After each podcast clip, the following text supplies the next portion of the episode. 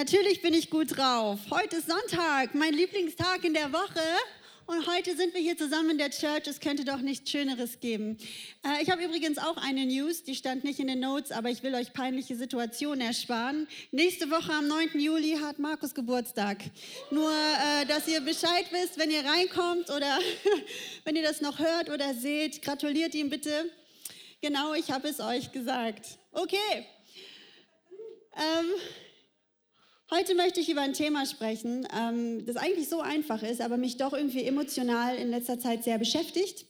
Und zwar habe ich einfach gemerkt, dass in diesem letzten halben Jahr ähm, ich mich so oft beschäftigt habe mit vielen theologischen Themen. Ich habe meine Ordinationsarbeit geschrieben, ich musste zu den Kursen und äh, habe mich auf äh, was vorbereitet, was ich jetzt noch nicht sagen kann, aber irgendwann demnächst vielleicht und habe gemerkt, ich versinke da drin überall mich reinzugraben und rein zu studieren. Und ist eigentlich cool. Eigentlich möchte ich gerne, dass ich jemand bin, der immer dazulernen will, der immer die Ambition hat, immer schlauer zu werden. Hoffentlich. Aber ich habe gemerkt, es tut meinem Herzen nicht immer so gut. Und ich hoffe, ich weine nicht heute in der Predigt, weil ich gemerkt habe, es bringt mich ins Kämpfen. Ich will mal nicht bekannt sein für meine Weisheit, sondern ich will bekannt sein für meinen Glauben. Und ich will nicht, dass irgendwelche Weisheiten, irgendwelche Studien oder irgendwie nach richtigen Antworten zu suchen mir mein Herz raubt oder mir mein Feuer raubt, sondern in letzter Zeit kämpfe ich so ein bisschen um dieses Thema und wer das mitverfolgt hat, der merkt es auch anhand der Titel der letzten Monate. Sei das, dein Glaube hat dich gerettet oder ich sehne mich, ähm, nach, sich nach was Besserem sehnen. Ist in letzter Zeit versuche ich wirklich darum zu kämpfen, dass mein Glaube lebendig bleibt und leidenschaftlich und feurig bleibt. Und dafür muss man manchmal auch wieder zurück an die Wurzeln. Und so heißt die Botschaft heute, glauben wie ein Kind. Ich möchte gerne den Text mit euch lesen in Markus 10, Vers 13 bis 16. Es wurden auch Kinder zu Jesus gebracht. Er sollte sie segnen. Aber die Jünger wiesen sie barsch ab. Als Jesus das sah, war er ungehalten. Lasst die Kinder zu mir kommen, sagte er zu seinen Jüngern. Hindert sie nicht daran, denn gerade für solche wie sie ist das Reich Gottes. Ich sage euch, wer das Reich Gottes nicht wie ein Kind annimmt, wird nicht hineinkommen.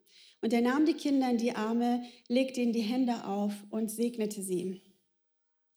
Sehr oft habe ich diese Bibelstelle schon gehört und Predigten dazu gehört, wenn man bei einer Kindersegnung ist, ganz genau. Und ich hatte gemerkt, dass diese Bibelstelle so ganz unterschwellig mir immer so ein bisschen so einen kleinen Stich versetzt, weil äh, man so oft sagt, ja, den Kindern gehört das Himmelreich. Und ähm, nun ja, es ist ja wie es ist. Ich bin ja nun mal kein Kind mehr. Und man denkt sich dann immer, ja, das ist für die einfach, weil sie Kinder sind und für uns Erwachsene ein bisschen schwierig. Und es gibt so diese offensichtliche Ebene, das zu nutzen, um Kinder zu segnen und zu sagen, ihnen gehört das Königreich. Aber es gibt auch, glaube ich, eine nicht offensichtliche Ebene, weil was will Jesus eigentlich damit sagen? Er will der Umkehrschluss und was er auf gar keinen Fall sagen will, ist, dass uns Erwachsenen das Reich Gottes nicht gehört, sondern äh, es heißt geschrieben, denn gerade für solche wie sie ist das Reich Gottes. Das steht nicht, äh, denn gerade für die Kinder ist das Reich Gottes, denn das würde es sehr beschränken auf nur die Kinder. Aber für solche wie sie lässt doch die Tür öffnen, dass jeder von uns wie sie sein könnte, oder? Und jeder von uns wie sie glauben könnte. Und so habe ich mal so drei Aspekte rausgesucht, die mich diese Woche ein bisschen herausgefordert haben und ich will euch auch herausfordern. Es ist so simpel und trotzdem, wenn man ehrlich zu sich selber ist, auch manchmal erschreckend. Und deswegen habe ich drei Aspekte nur. Ich weiß, es gibt noch sehr viel mehr, aber diese drei möchte ich gerne machen. Der erste Punkt ist naiv sein, wie ein Kind. Ich bin jemand, ich bin von Natur aus eigentlich ziemlich naiv. Wenn ich eine Werbung sehe und da ist ein äh, Putzspray fürs Bad. Und das Bad war vorher voller Kalkflecken und die Scheibe voller Wasserflecken. Ist richtig krass. Und dann kommt dieser in der Werbung tatsächlich lustigerweise ein Mann und sprüht mit dem Spray einmal in die Dusche und dann steht da so zwei Minuten später und du kannst sehen, wie der Schaum schon sämtliche Flecken einfach mitgenommen hat. Dann geht ihr einfach mit dem Duschkopf nochmal drüber und alles glänzt. Und ich bin wirklich so eine, ich sitze da und denke, ich brauche dieses Spray. Ich, ich stelle nichts in Frage. Komisch, dass ein Mann das macht. Wie realistisch ist diese Situation? Welches Spray kann das? Ich habe noch nie ein Spray gesehen, das sowas kann. Und ich sage euch, ich kaufe dieses Spray. Und selbst wenn es das nur im Fernsehen gibt für 10 Euro, es steht dann nachher bei mir zu Hause im Schrank. Und was soll ich euch sagen? Es funktioniert nicht. Es gibt so ein Spray nicht. Ihr müsst schrubben. Ist so ich tendiere dazu, etwas naiv zu sein. Und mein Leben lang sagt mir das mein Umfeld. Und deswegen ist in mir so eine richtige Haltung herangewachsen, ich will nicht naiv sein. Ich will nicht immer alles sofort glauben.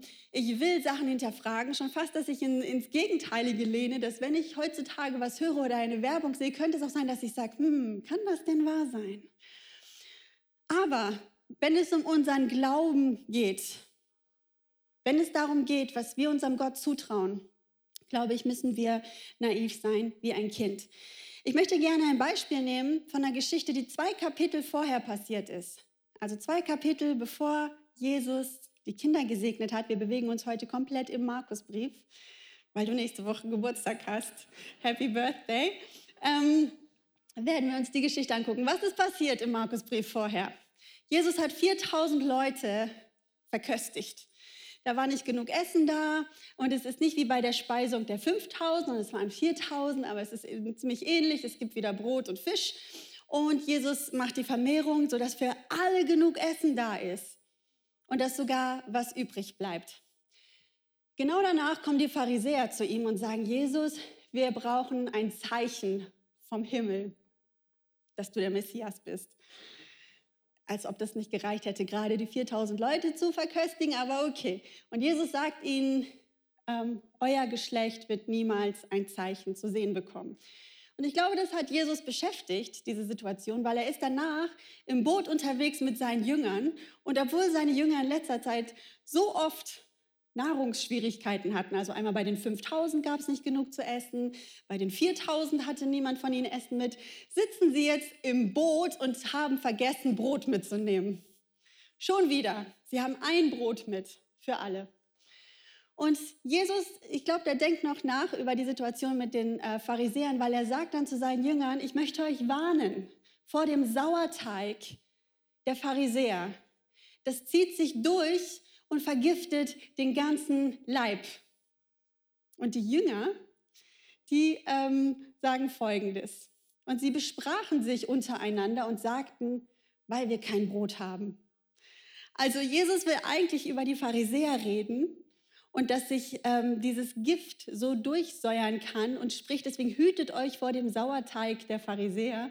Und die Jünger denken, wir haben nur ein Brot mitgenommen und Jesus ist sauer weil wir jetzt schon wieder nicht genug zu essen haben. Und sagen, ja, weil wir kein Brot haben. Und als Jesus es merkte, sprach er zu ihnen, was macht ihr euch Gedanken darüber, dass ihr kein Brot habt? Versteht ihr noch nicht und begreift ihr noch nicht? Habt ihr noch euer verhärtetes Herz? Habt Augen und seht nicht, Ohren und hört nicht. Und denkt ihr nicht daran, als ich die fünf Brote brach für die 5000, wie viele Körbe voll Brocken ihr aufgehoben habt? Sie sprachen zu ihm, zwölf. Als ich aber die sieben für die 4000 brach, wie viele Körbe voll Brocken habt ihr aufgehoben? Sie sprachen, sieben. Und er sprach zu ihnen, warum seid ihr dann so unverständig? Worum es Jesus geht, ist, dass er sich von ihnen einen kindlichen Glauben gewünscht hätte. Mensch, liebe Jünger, er hat gerade zweimal die Brote heftig vermehrt. Er hat 5000 gespeist, er hat 4000 gespeist. Und ihr macht euch Sorgen, dass ihr nur ein Brot für zwölf Leute habt? Wenn man doch so ganz naiv glauben würde, würde man sich doch um Brot in Jesu Gegenwart eigentlich keine Sorgen mehr machen, oder?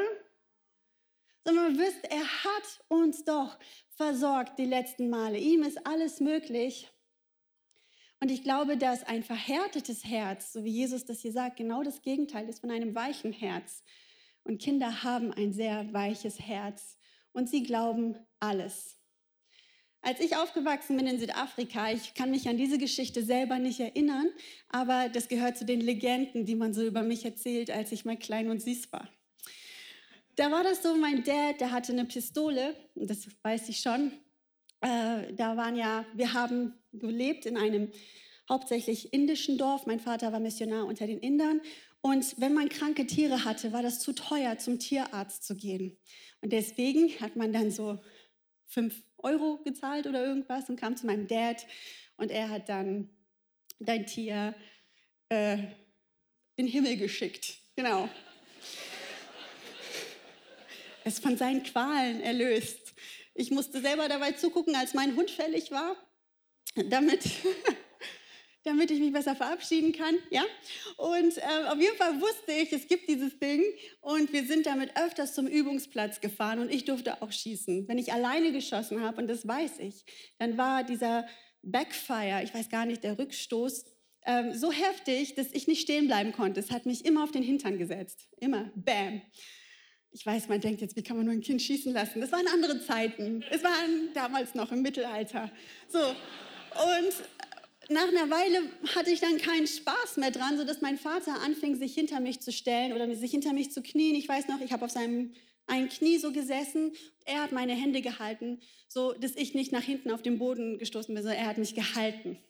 Und für mich war es so krass, dass mein Vater nicht auf den Hintern fliegt.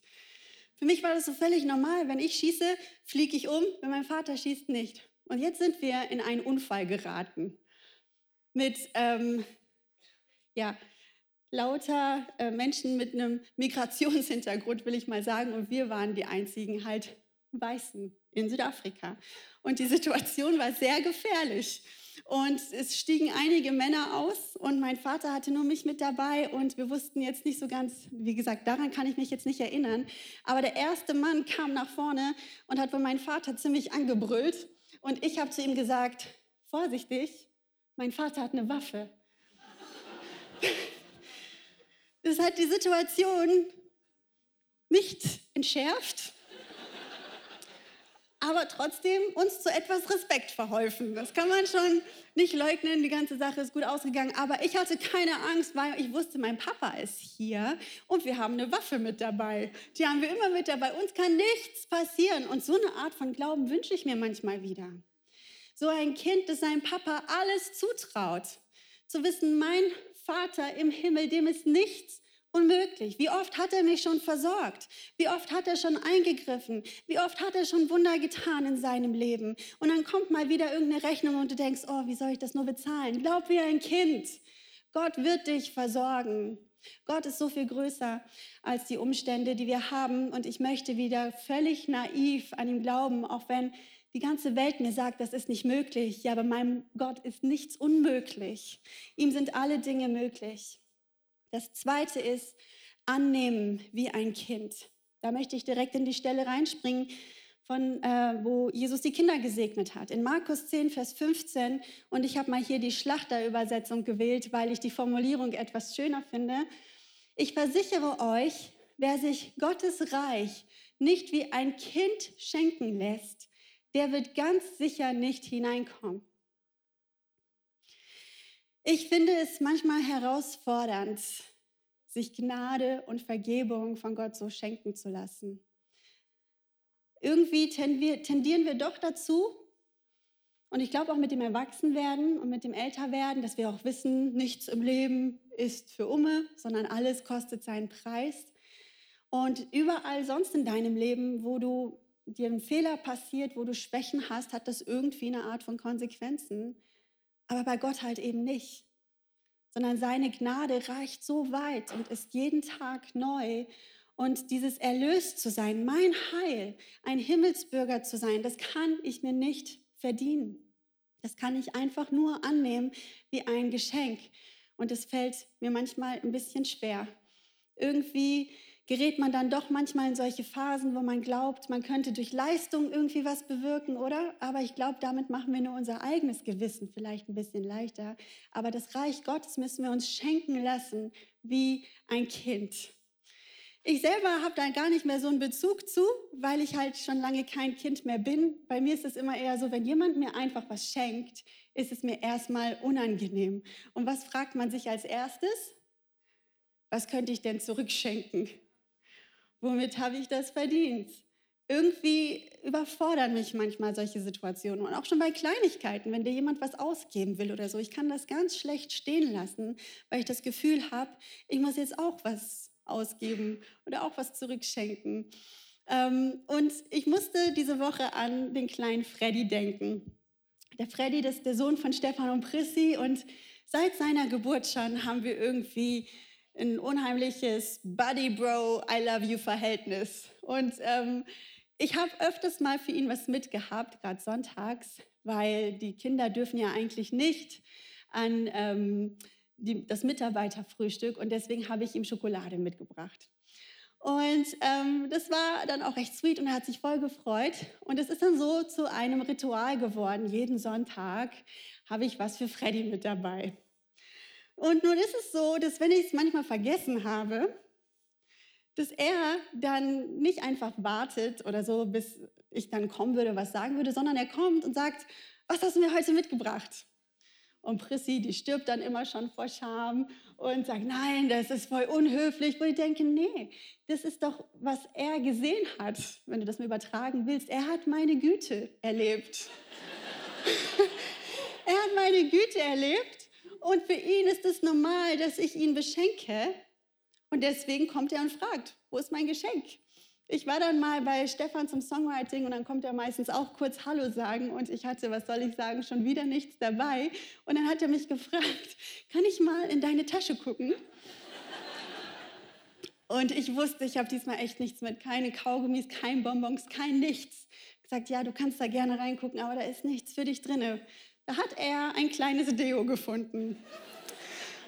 Das haben wir ihm dann unter die Arme gesprüht und das hat er dann auch mitgenommen und hat er sich gefreut, dass er was hat. Und ich habe mich gefragt, wie wäre es, wenn wir auch so wären in Bezug auf Gott und in Bezug auf unseren Glauben? Es wäre echt weird, wenn wir als Erwachsene, also wenn jetzt zum Beispiel Prissi mich fragen würde, hast du mir heute was mitgebracht und darf ich mal in deine Tasche gucken? Das ist ein bisschen komisch, aber in Bezug auf unseren Glauben, wie wäre es, wenn wir mehr wären wie Freddy? Und manchmal Gott sagen, darf ich mal in deine Tasche gucken? Ich bin mir sicher, du hast was für mich mitgebracht. Ich glaube, dass Gott uns reich beschenken will.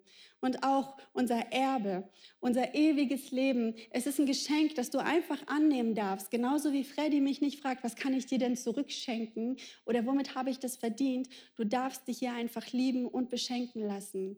Und das Reich Gottes annehmen wie ein Kind. Ich will es nochmal vorlesen, weil es steht hier wirklich hart drin. Es ist kein Vorschlag. Ich versichere euch, sagt Jesus, wer sich Gottes Reich nicht wie ein Kind schenken lässt, der wird ganz sicher nicht hineinkommen.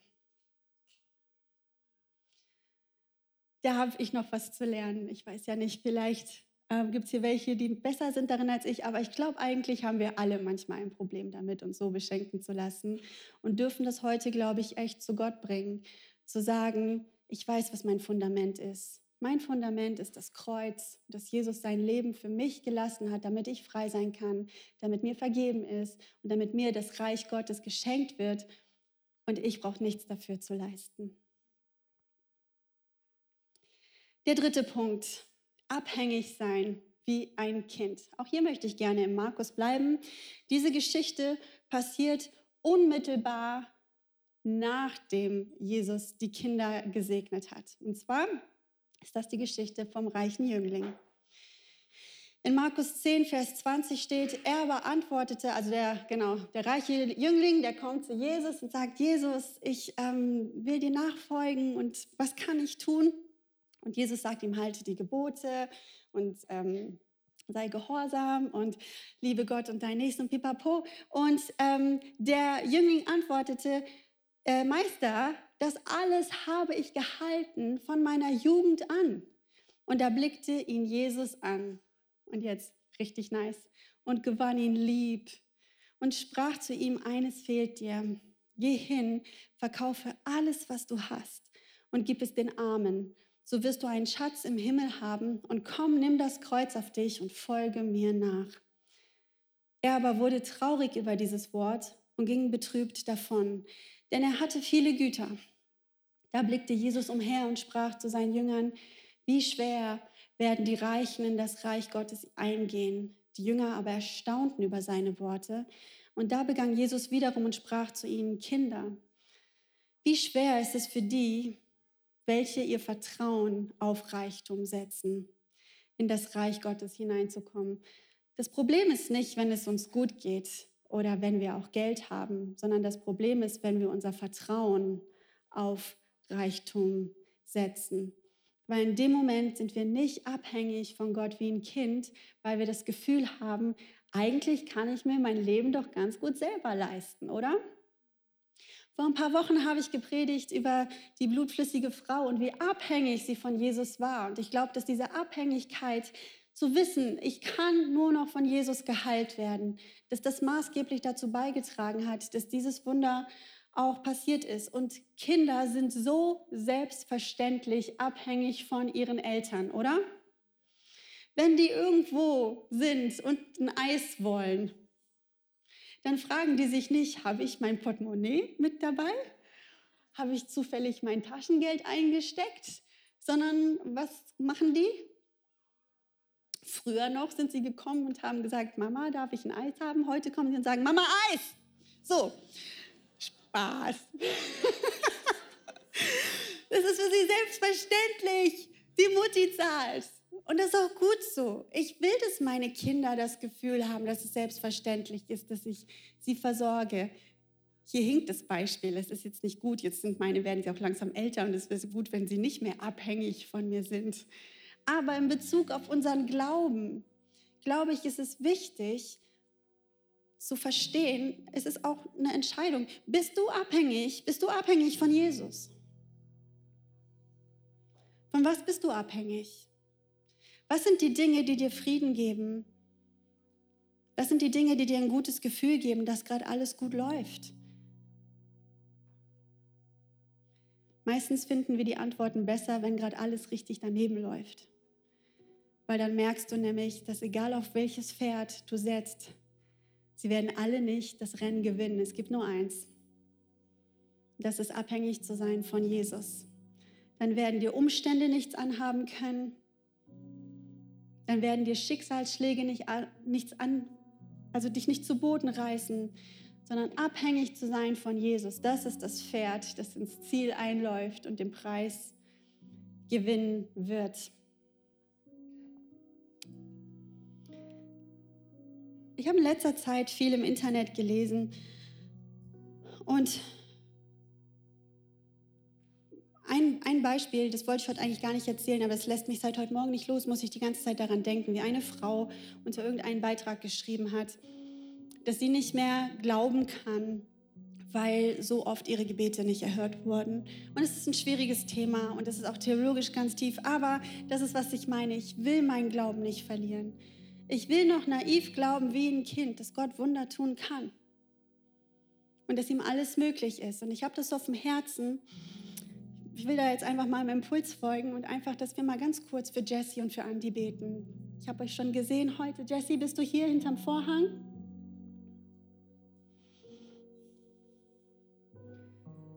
Ich weiß, dass ihr gerade ein Wunder braucht als Familie. Es geht um Zara und da gab es diese Woche nicht so gute Neuigkeiten. Und ich möchte, dass wir als Church naiv glauben wie ein Kind und einfach beten, dass Gott ein Wunder tut. Dass er an eurer Seite ist, dass er eure Herzen bewahrt. Wenn ihr mögt, dürft ihr gerne mit mir aufstehen.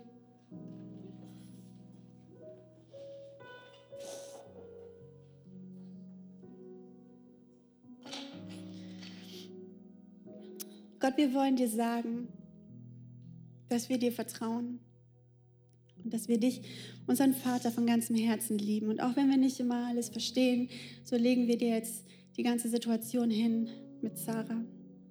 Wir wissen, dass dir nichts unmöglich ist und dass du Wunder tun kannst. Wir beten einfach über ihren kleinen Körper aus, dass alles in deine göttliche Ordnung kommt und dass die Ärzte einsichtig sind mit den Wegen, die gegangen werden könnten und dass sie anfängt, Nahrung ganz normal zu verdauen und dass da alles in deine göttliche Ordnung kommt. Wir beten Gesundheit aus über ihrem Leben und wir beten deinen tiefen Frieden aus über der Familie. Dass egal was kommt, egal wie lange dieser Sturm noch dauert, dass sie nicht loslassen, sondern immer festhalten an dir. Festhalten an diesem naiven und kindlichen Glauben, auch wenn die Realität manchmal so hart ist, zu wissen, Gott, dass du ein guter und souveräner Gott bist und dass du alles in deiner Hand hältst. Und so wollen wir einfach auch deinen Schutz und deine Bewahrung über ihre Familie ausbeten. In Jesu Namen.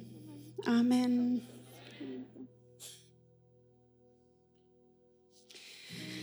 So, bevor ich schließe, will ich eigentlich nur noch einen Punkt machen. Ihr dürft aber auch stehen bleiben, ich mache wacker, okay?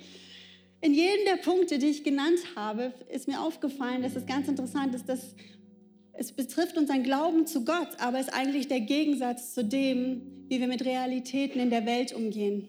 Als erstes, wenn es um Gott geht, sollen wir naiv sein, im Gegensatz zu alles prüfen, was wir sonst hören. Steht auch in der Bibel. Wir sollen alles prüfen und das Gute behalten. Aber bei Gott möchte ich uns ermutigen, naiv zu glauben. Das Zweite ist, wir sollen annehmen, ohne zu geben, wenn es um das Reich Gottes geht, aber in den ähm, irdischen Realitäten geben, ohne zu erwarten. Das ist ein ganz schöner Gegensatz, oder? Wenn du zu Gott, deinem Vater, gehst annehmen, ohne zurückzugeben, aber wenn du in dein Umfeld gehst, geben, ohne zurückzuerwarten. Und der dritte Punkt, abhängig sein von Gott im Gegensatz zu Unabhängigkeit von den Umständen, die wir haben. Vielleicht muss man über diese Sachen auch noch mal ein bisschen länger nachdenken. Ihr könnt das auch gerne diese Woche mitnehmen. Aber ich möchte gerne beten für unsere Herzen. Und dass wir eine Church sind, die immer an ihrem Glauben arbeiten wird und an ihrem Glauben wachsen wird. Und auch egal wie schlau wir noch werden, egal was für Erfolge wir noch haben, werden wir nicht aufhören zu glauben wie ein Kind. Naiv zu glauben, dieses Geschenk anzunehmen und abhängig sein von ihm, das durch alle Zeiten hindurch, das uns immer begleiten möge. Wenn du hier bist heute und du hast Jesus noch nie in dein Leben eingeladen und während alle Augen geschlossen sind und wenn du hier bist und du heute sagst, ich will diesen Glauben, ich will dieses Fundament, von dem du gesprochen hast, dass Jesus mir vergibt, weil er am Kreuz für mich gestorben ist. Ich will die Ewigkeit im Himmel mit meinem Vater verbringen und ich will frei sein von meiner Vergangenheit und umkehren und Ja sagen zu dieser neuen Schöpfung, zu der Jesus mich macht. Wenn du hier bist heute und du möchtest das, dann darfst du dich jetzt melden.